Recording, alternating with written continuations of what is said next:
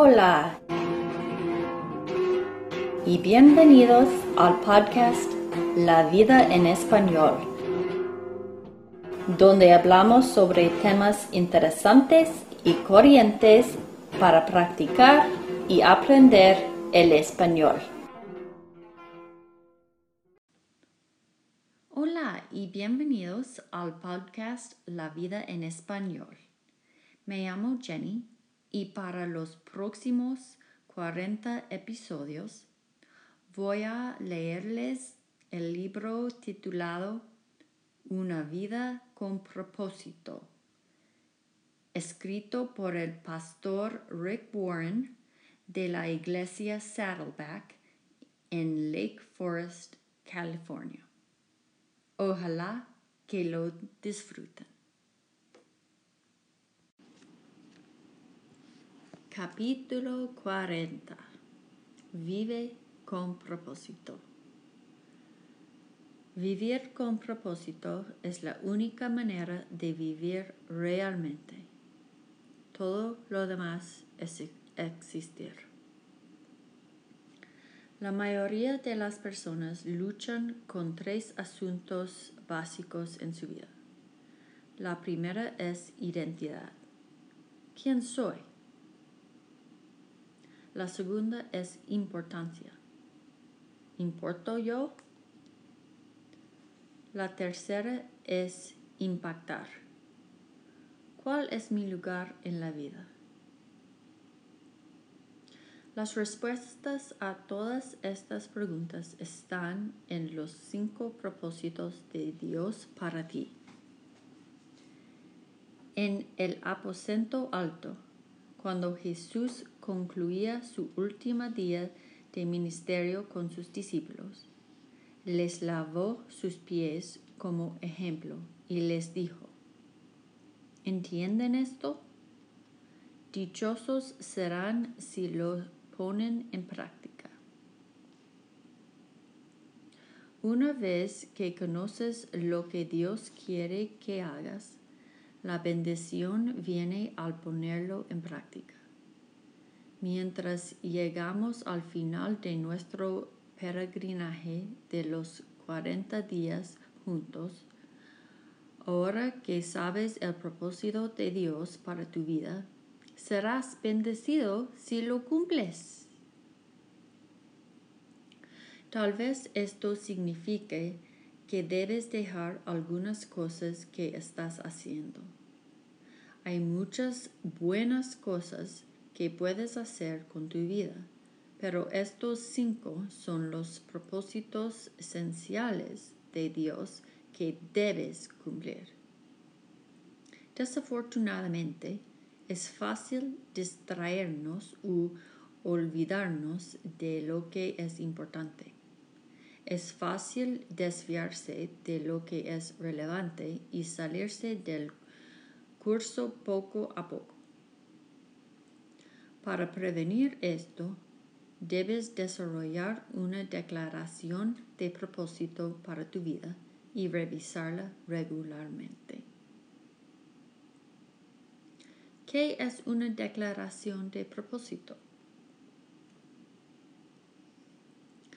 Es un resumen de los propósitos de Dios para tu vida.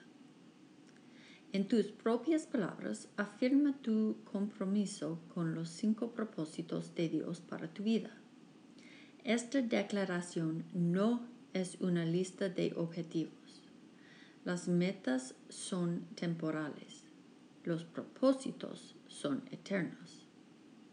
La Biblia señala, sus planes perdurarán para siempre, sus propósitos durarán eternamente. La declaración indica la dirección de tu vida.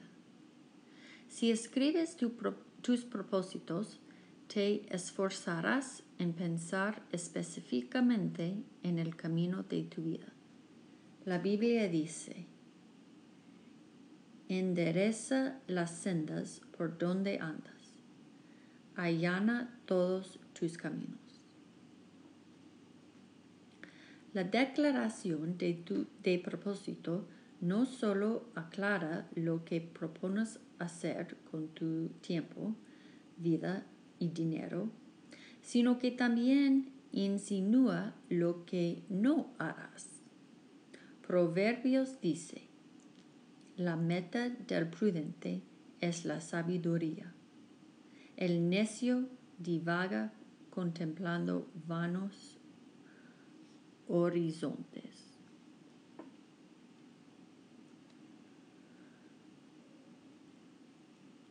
Es la declaración que define lo que es el éxito para ti. Esto manifiesta que lo que consideras importante no es lo que el mundo, el mundo considera como tal. Clarifica tus valores. Pablo dijo, yo quiero que entiendas lo que realmente es importante. La declaración clarifica tus papeles. Tendrás papeles distintos en diferentes etapas de tu vida, pero tus propósitos nunca cambiarán. Son más grandiosos que cualquier papel que desempeñes.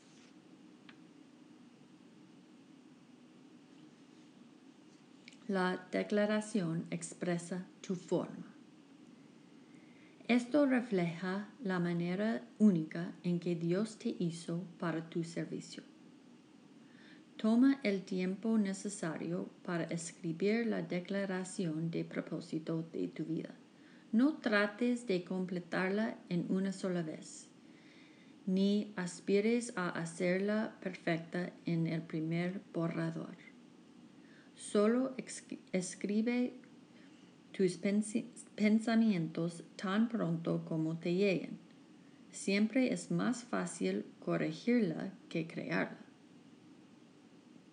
Aquí están las cinco preguntas que debes considerar cuando prepares la declaración de tu propósito. Número uno. ¿Cuál será el centro de mi vida? Es la pregunta de la adoración. ¿Para quién vivirás? ¿Alrededor de qué estás edificando tu vida? Puedes centrar tu vida alrededor de tu carrera, tu familia, un deporte o diversión, dinero, entretenimiento o muchas otras actividades. Todas ellas son buenas, pero no pertenecen al centro de tu vida. Ninguna basta para sostenerte cuando la vida comience a despedazarse necesitas un centro inconmovible. El rey Asa le dijo al pueblo de Judá que centraran sus vidas en Dios. Realmente, cualquiera que sea el centro de tu vida constituye tu Dios. Cuando le entregaste tu vida a Cristo, él pasó a ser el centro, pero debes mantenerlo allí mediante la adoración. Pablo dijo, para que por fe Cristo habite en sus corazones. ¿Cómo sabes cuando Dios es el centro de tu vida? Cuando Dios es el centro de tu vida, lo adoras cuando no te preocupas. La preocupación es la luz que te advierte que empujas a Dios a un lado. Cuando lo pongas de nuevo en el centro, tendrás paz otra vez. La Biblia dice, y la paz de Dios, que sobrepasa todo entendimiento, cuidará sus corazones y sus pensamientos en Cristo Jesús.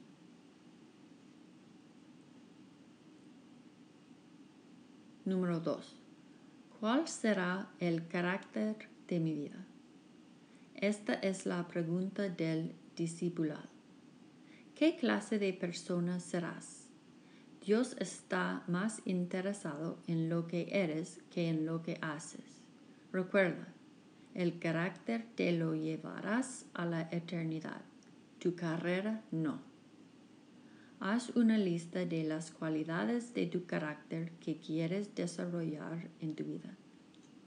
Puedes comenzar con el fruto del Espíritu o las bienaventuranzas.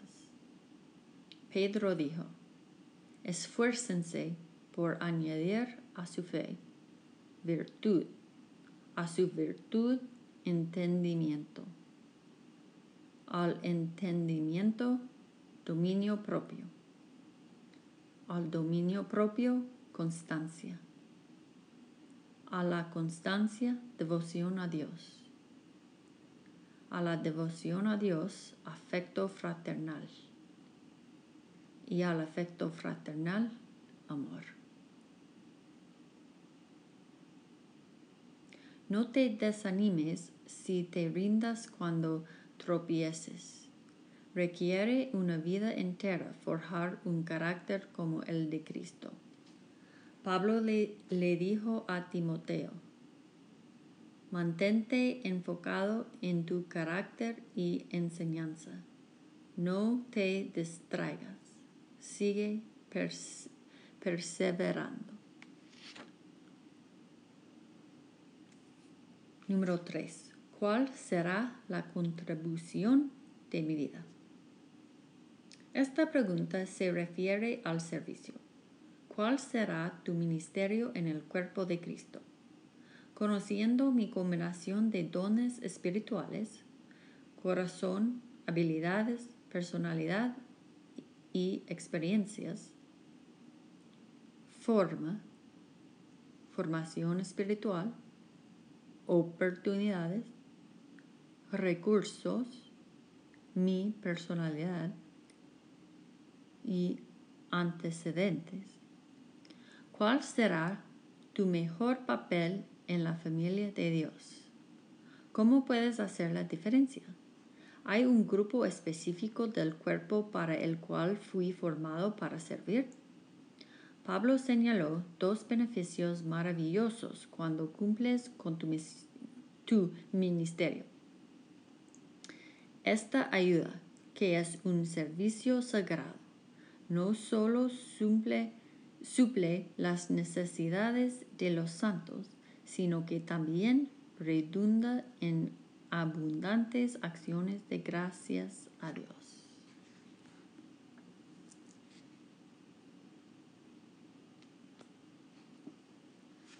Aunque fuiste formado para servir a otros, considera que ni Jesús satisfizo las necesidades de todo el mundo mientras estuvo en la tierra. Tienes que escoger a quienes puedes ayudar mejor basado en tu forma. Necesitas preguntarte, ¿a quién deseo ayudar más? Jesús dijo, los comisioné para que vayan y den fruto, un fruto que perdure. Cada uno de nosotros da frutos diferentes. Número 4. ¿Cuál será la comunicación de mi vida? Esto se refiere a tu misión a los no creyentes. Tu declaración de misión es parte de la declaración del propósito de tu vida. Esto debería incluir tu compromiso de compartir el testimonio y las buenas nuevas con otros. También debes hacer una lista con las lecciones de la vida y pasiones divinas que sientes que Dios te ha dado para compartir con el mundo. Mientras vas creciendo en Cristo, Dios puede darte un grupo especial de personas para que te enfoques en alcanzarlas. Asegúrate de añadir esto a tu declaración. Si eres padre, parte de tu misión es criar a tus hijos en el conocimiento, de Cristo. para ayudarlos a entender los propósitos de Él para sus vidas y enviarlos a su misión en el mundo. Puedes incluir la declaración de Josué en la tuya. Yo y mi casa serviremos al Señor. Por supuesto, nuestras vidas deben dar testimonio y confirmar el mensaje que comunicamos. Antes que la mayoría de los no creyentes acepten la Biblia como creíble, quieren saber cuán creíbles somos nosotros. Por eso es que la palabra de Dios afirma, asegúrate de vivir de una manera que traiga honor a las buenas nuevas de Cristo.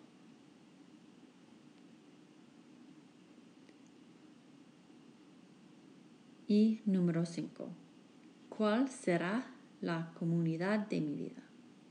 Esto tiene que ver con el compañerismo y la comunión. ¿Cómo mostrarás tu compromiso con otros creyentes y tu conexión con la familia de Dios? ¿Dónde vas a practicar el mandamiento unos a los otros con otros cristianos? ¿A cuál familia de iglesia te unirás como un miembro activo? Cuanto más maduras, más amarás al cuerpo de Cristo y querrás sacrificarte por él. La Biblia dice, Cristo amó a la iglesia y dio su vida por ella. Debes incluir una expresión de amor para la iglesia de Dios en tu declaración.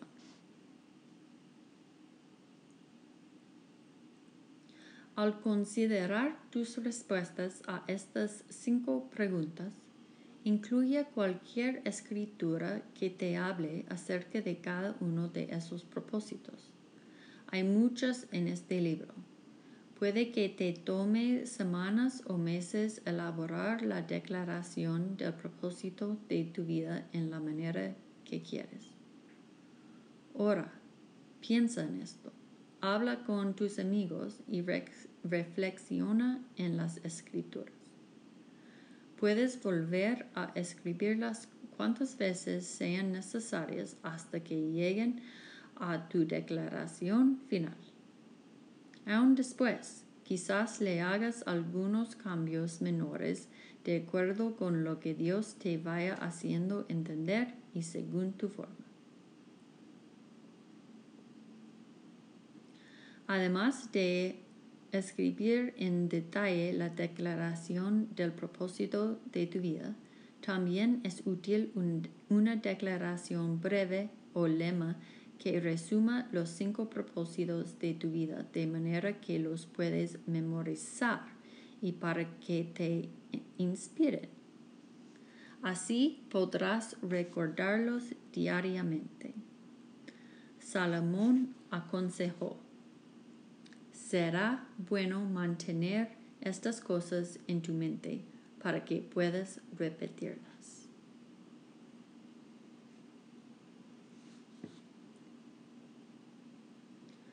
Puedes pensar, ¿y qué acerca de la voluntad de Dios para mi trabajo o matrimonio?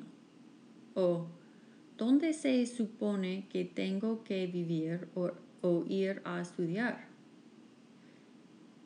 Sinceramente, estos son asuntos secundarios en tu vida. Puedes tener muchas posibilidades y todas pueden caber dentro de la voluntad de Dios para ti. Lo más importante es que tú cumplas los propósitos eternos de Dios, independientemente de dónde vivas o trabajes o con quién estés casado. Esas decisiones deben apoyar tus propósitos. La Biblia dice, muchos son los planes en el corazón del hombre, pero son los propósitos del Señor los que prevalecen. Enfócate en los propósitos de Dios para tu vida, no en tus planes, ya que son los que perdurarán. Una vez escuché la sugerencia de desarrollar la declaración de propósito para tu vida basándola en lo que esperas que la gente diga en tu entierro. Imagina el elogio perfecto y después elabora tu declaración basada en eso. Francamente, es mala idea. Al final de tu vida no importa lo que las otras personas digan acerca de ti. Lo único que te debe importar es lo que Dios diga de, ti. La Biblia declara, nuestro propósito es agradar a Dios, no a las personas. Un día Dios revisará tus respuestas a estas preguntas. ¿Pudiste a Jesús en el centro de tu vida? Lo siento. ¿Pusiste a Jesús en el centro de tu vida? ¿Desarrollaste tu carácter? ¿Diste tu vida por servir a otros? ¿Comunicaste su mensaje y cumpliste su misión? ¿Amaste y participaste en su familia? Estas son las únicas cosas que contarán. Como dijo Pablo, nuestro propósito es complacer a Dios, no a los hombres.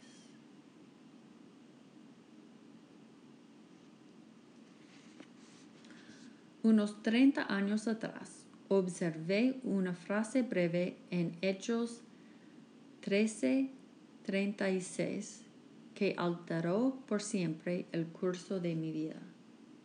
Fueron solo 14 palabras, pero como una marca de hierro ardiente, impactaron mi vida poderosamente. David, después de servir a su propia generación conforme al propósito de Dios, murió. Al fin entendí por qué Dios llamó a David un hombre conforme a mi corazón. David dedicó su vida a cumplir los propósitos de Dios en la tierra. No hay epitafio más grande que este. Mi oración es que las personas sean capaces de decir esto acerca de mí cuando muera. También es mi oración que lo digan respecto a ti. Por eso escribí este libro para ti. Esta frase es la definición concluyente de una vida bien vivida. Hazlo eternal y perdurable, propósito de Dios, de una manera contemporánea y oportuna en tu generación.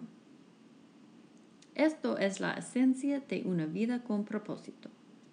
Ni las generaciones pasadas ni las futuras pueden servir al propósito de Dios en esta generación. Solo nosotros podemos.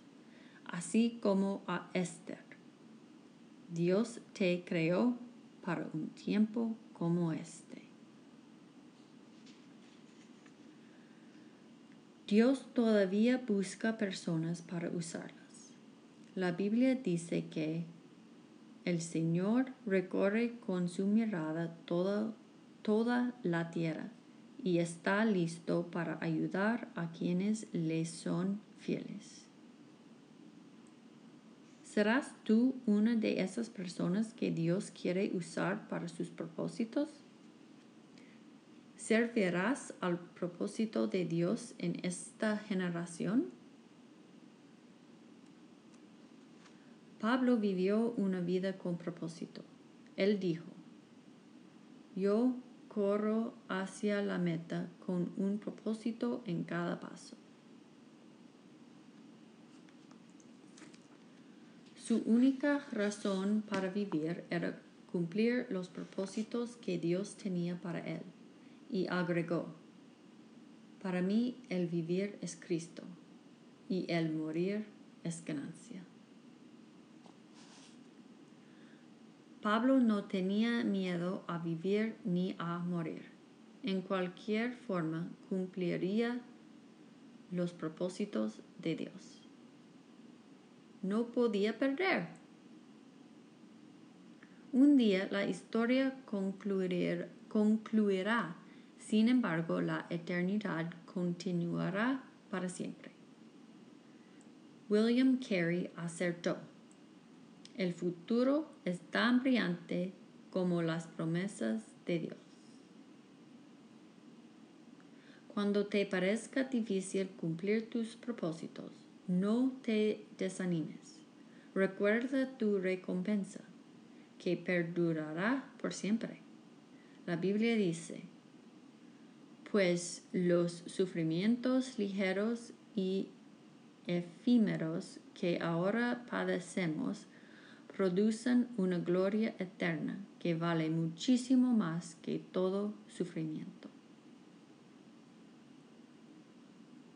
Imagínate cómo será cuando estemos todos de pie frente al trono de Dios, presentando nuestras vidas en profunda gratitud y adoración a Cristo.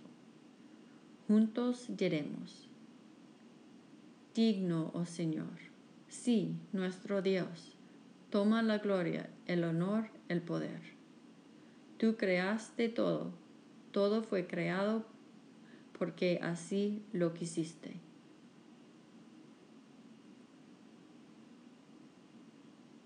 Lo alabaremos a Él por su plan y viviremos para sus propósitos por siempre.